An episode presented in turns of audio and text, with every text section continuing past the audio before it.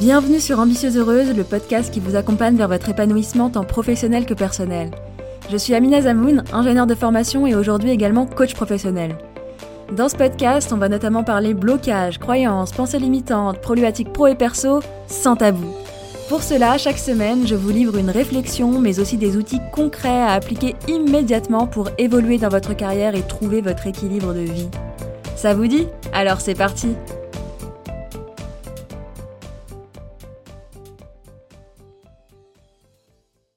Bonjour à toutes, j'espère que vous allez bien. Je suis ravie de vous retrouver dans ce 31e épisode d'Ambitieuse Heureuse pour parler du stress. Le stress, l'anxiété, l'angoisse sont vraiment les mots de notre société actuelle. Et petit disclaimer avant d'aller plus loin, aujourd'hui je ne vais pas parler de crise d'angoisse, déjà parce que c'est pas du tout mon domaine d'expertise et que c'est vraiment un sujet à part entière. Donc peut-être que je ferai un autre podcast dessus avec euh, quelqu'un qui est expert du sujet. Mais ce dont on va parler aujourd'hui, c'est vraiment le stress qu'on peut vivre au quotidien et comment faire pour réussir à le comprendre et finalement que ce soit plus vraiment un problème. Parce que oui, vous allez voir que le stress n'est pas un problème en soi. Et donc, ce que je vous propose, c'est dans un premier temps d'aller regarder qu'est-ce que c'est que le stress. Ensuite, d'aller voir c'est quoi le problème avec le stress. Pour finir avec comment est-ce qu'on fait pour comprendre et gérer son stress. Première chose qu'il faut savoir, c'est que le stress fait partie de la vie et je suis sûre que vous le savez, mais heureusement qu'il existe parce que ça nous permet notamment de réagir en cas de danger. Et là, du coup, j'ai envie de commencer par distinguer deux types de stress. Dans le premier cas, ce dont je viens de vous parler, le stress, c'est une réaction de l'organisme à une agression, à un danger imminent, pour nous faire réagir de façon immédiate et nous protéger du danger. Concrètement, lorsque ça arrive, on est confronté à une situation avec un danger imminent, bam, pic de stress, pic de cortisol, qui est une hormone qui permet de stimuler l'augmentation du glucose dans le sang, et donc elle permet de libérer de l'énergie à partir des réserves de l'organisme ce qui est très utile parce que ça nous donne l'énergie nécessaire pour répondre à une attaque ou un danger et pour pouvoir courir, par exemple. Donc c'est très utile et je pense que vous êtes d'accord avec moi par rapport à ça et ce n'est pas vraiment ce type de situation stressante qui vous pose problème dans votre vie. Déjà parce que ça n'arrive pas souvent dans notre société actuelle, et également parce que vous êtes bien contente d'avoir eu ce coup de stress qui a un petit peu court-circuité votre cerveau pour vous permettre de vous protéger. Donc ça, c'est la première chose, et c'était important pour moi de remettre ça dans le contexte de c'est quoi le stress à la base. Et ici, vous voyez bien qu'en gros, c'est une analyse très rapide du cerveau qui court-circuite un peu tout parce que là, la priorité, c'est la survie. Maintenant, s'agissant du deuxième type de stress, celui qui nous pose le plus de problèmes dans notre vie, eh bien, je vais le résumer en une phrase. Ce stress, c'est la dramatisation du futur. Je le répète parce que c'est important. Ce stress, c'est la dramatisation du futur. Et ce qui est intéressant avec cette définition, c'est qu'en fait, elle s'applique aussi au premier type de stress dont je vous parlais. On voit le potentiel danger, on imagine le scénario du pire, et donc on répond immédiatement aux besoins de sécurité derrière, on passe à l'action pour résoudre ce besoin de sécurité à la différence de ce qu'on fait quand on est stressé pour XY raison, comme le stress de la reprise du boulot, le stress d'un examen, le stress quant à un nouveau projet, le lead d'un projet, le fait de parler en public, etc. Ou dans ces cas-là, ce qu'il est intéressant de noter, c'est que globalement, on n'en fait rien de ce stress. Il est là, on le subit, et puis c'est tout.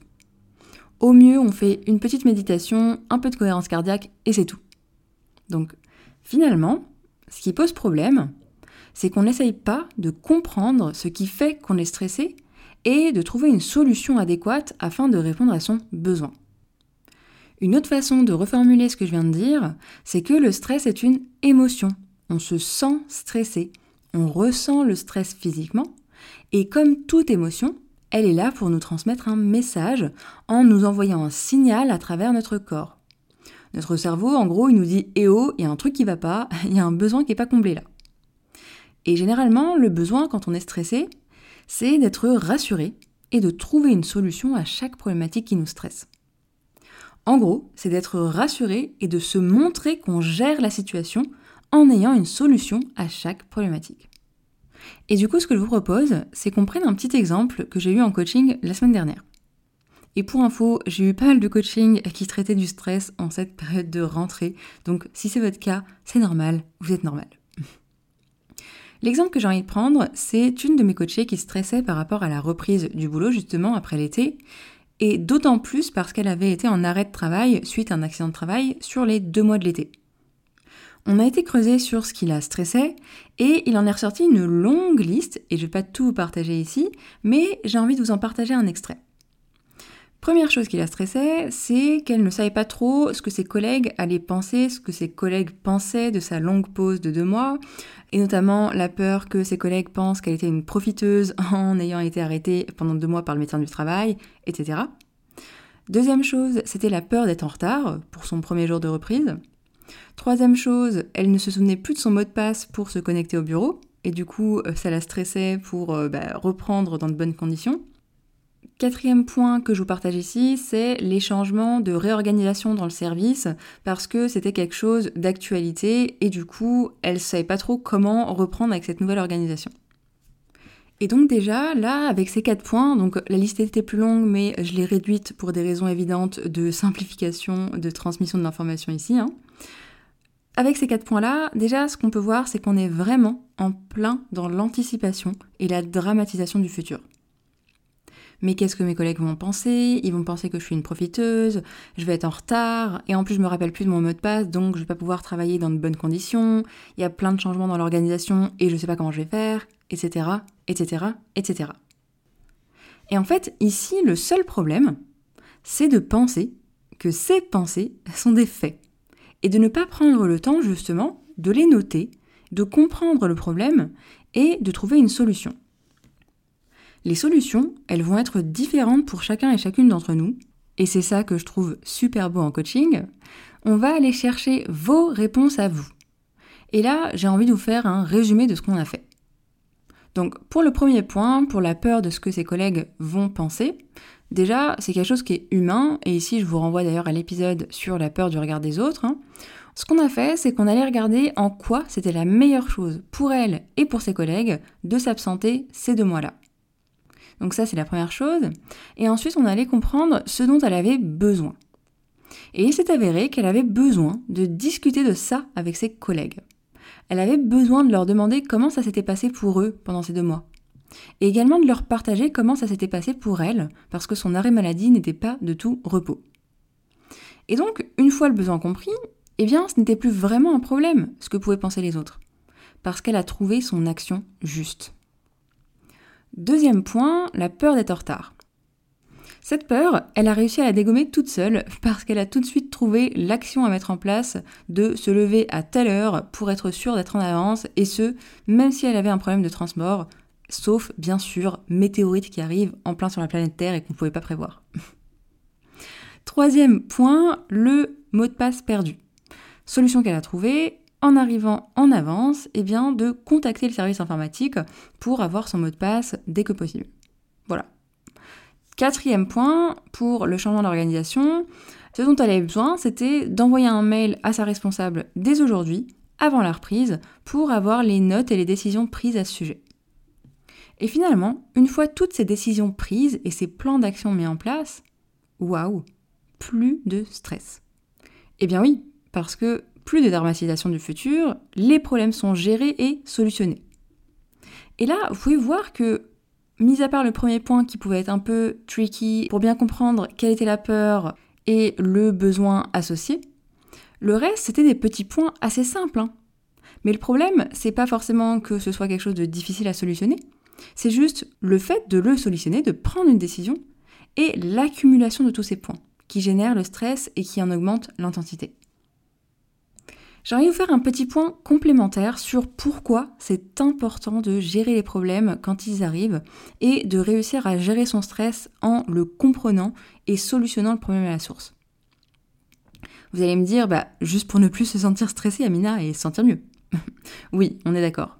Mais j'ai envie de vous faire un petit complément d'apport théorique que j'ai trouvé mind-blowing quand j'ai appris ça. Déjà, il y a différents niveaux de stress. Bon, jusque-là, tout va bien. Et ces niveaux de stress, on peut les mesurer sur une échelle de 0 à 10. En partant du niveau le plus faible, on parle de stress adapté, puis en augmentant le niveau de stress, on parle d'anxiété, ensuite d'angoisse et enfin de panique.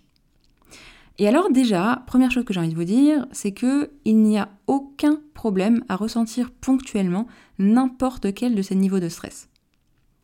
C'est totalement humain, ils sont là pour ça, et c'est totalement normal à un si vous apprenez une mauvaise nouvelle, d'être en panique, puis en fait vous apprenez que c'est pas si grave et du coup le niveau de stress baisse. Et finalement, c'est ça le fonctionnement normal du stress. Parfois ça monte, puis on solutionne un problème et du coup ça descend, etc. Ça oscille et on peut représenter ça par une courbe sinusoïdale. Désolé pour les non-matheux, mais en gros ça fait un petit peu des vagues qui montent et qui descendent. Et les périodes basses de stress adapté très faibles sont appelées des périodes de récupération. Je vous mettrai un schéma pour que ce soit plus clair, mais en gros le stress monte et puis ensuite il descend et quand il descend on appelle ça des périodes de récupération. Ce qui est intéressant de savoir, c'est que le stress est consommateur d'énergie. Et c'est pour ça qu'on a besoin de ces périodes de récupération. D'où déjà mon premier point de tout à l'heure, de se rendre compte qu'on stresse, de ce qui nous stresse et de faire redescendre le stress en trouvant des solutions. Maintenant, qu'est-ce qui se passe justement si on ne redescend pas assez bas et qu'on ne revient pas à un niveau faible de stress adapté? Eh bien, c'est là qu'apparaissent les problèmes graves tels que monsieur ou madame burnout. Et oui, pour info, le burn-out il se situe à un niveau moyen de stress entre le stress adapté et l'anxiété. Et ici, on voit bien du coup que ce n'est pas l'intensité, mais la période qui détermine le burn-out. Donc, c'est pas un niveau très élevé de stress, mais le gros problème, c'est qu'on n'a plus de période de récupération. Et c'est pour ça qu'à un moment, bam, zéro énergie, on tombe. We burn out. Et je trouvais ça important de vous en parler pour vous sensibiliser au fait de prêter attention à votre niveau de stress et à ne pas négliger ça en vous disant que ça va, vous n'êtes pas non plus hyper stressé, c'est pas la mort, etc. Et c'est d'ailleurs pour ça que les personnes qui font des burn-out sont souvent surprises. Elles s'y attendaient pas, parce que c'était pas des niveaux de stress hyper élevés. Et du coup, comment on fait justement pour éviter d'en arriver là et pour revenir régulièrement à des phases de récupération? Déjà, première des choses, hein, c'est de prendre conscience de ce stress. Je vous renvoie d'ailleurs ici à l'épisode 10 sur la gestion des émotions, où on parlait du fait d'être potentiellement déconnecté de ses émotions et donc de ne même pas ressentir ce stress. C'est quelque chose que je connais très très bien parce que j'étais très déconnectée de mon corps, de mes émotions et de cette sensation physique de l'émotion, et du coup, bah, compliqué d'être au courant. Et ça, ça passe par un travail de reconnexion au corps, d'apprendre à vivre ses émotions, de travailler sur ses pensées en faisant des flots de pensées, CF épisode 4, pour être consciente de nos pensées, de ce qui se passe dans notre tête et du coup de nos besoins. Potentiellement, le besoin d'être assuré, de souffler, etc. Plusieurs façons de se reconnecter au corps, là, dont, dont j'ai envie de parler. Déjà, il y a plein d'outils comme le yoga, la méditation, la respiration, la cohérence cardiaque. Et là, en fait, je vais vous laisser libre euh, de choisir. Moi, j'aime beaucoup la cohérence cardiaque parce que c'est accessible à tout le monde. On peut le faire en une à cinq minutes et je trouve que ça a des effets de folie. Si vous êtes comme moi, c'est pas forcément évident de commencer la méditation, la cohérence cardiaque, etc. Et en fait, le plus important, c'est de commencer tout, tout, tout petit. Et ce que je vous propose du coup, c'est de vous faire un second podcast cette semaine avec une petite respiration guidée que je fais souvent avec mes coachés parce qu'elles apprécient beaucoup et d'ailleurs elles aiment beaucoup revoir le replay des séances et les refaire seules avant de réussir à faire cette petite respiration seule par elles-mêmes. Et ça fait plusieurs fois que mes coachés me suggèrent de le faire en podcast pour que ce soit accessible au plus grand nombre, si elles sont pas super sympas, mes coachés. Donc, c'est ce qu'on va faire dans un second épisode très court pour vous montrer la puissance de la respiration en moins de 5 minutes. Et encore une fois, je dis ça parce qu'au début, j'ai essayé de faire 5 minutes de cohérence cardiaque ou de méditation et j'y arrivais pas. J'y arrivais pas du tout. J'ai l'impression de pas réussir à juste respirer bon sang. Et en fait, déjà une minute, même 30 secondes, c'est énorme de le faire et ça fait un bien fou. Donc, on va le faire ensemble pour celles que ça intéresse. Pour résumer un petit peu ce que je vous ai dit dans cet épisode, la première chose qui est importante à faire, c'est de prendre conscience du stress, de son stress. Ensuite, c'est de comprendre que c'est normal de ressentir du stress et de comprendre le besoin derrière, notamment de se rassurer et de trouver des solutions à chaque chose qui nous stresse. De revenir à l'ici et maintenant également, à l'instant présent, parce que dans l'ici et le maintenant, on n'est pas dans le futur. Et donc, il n'y a pas de stress. Voilà pour cet épisode. Je vous retrouve du coup dans le prochain avec la petite respiration guidée et n'hésitez pas à m'en dire des nouvelles. Je vous embrasse et à bientôt. Merci d'avoir écouté cet épisode jusqu'au bout. Si c'est le cas, j'imagine qu'il vous aura apporté. Vous pourrez retrouver l'article associé à cet épisode sur mon site ambitieuseheureuse.com. Et si vous souhaitez recevoir des outils d'auto-coaching, des partages d'expériences et bien plus encore, sachez que vous pouvez vous abonner à la newsletter Les Ambitieuses Heureuses où je vous partage plus de moi et plus pour vous. À bientôt!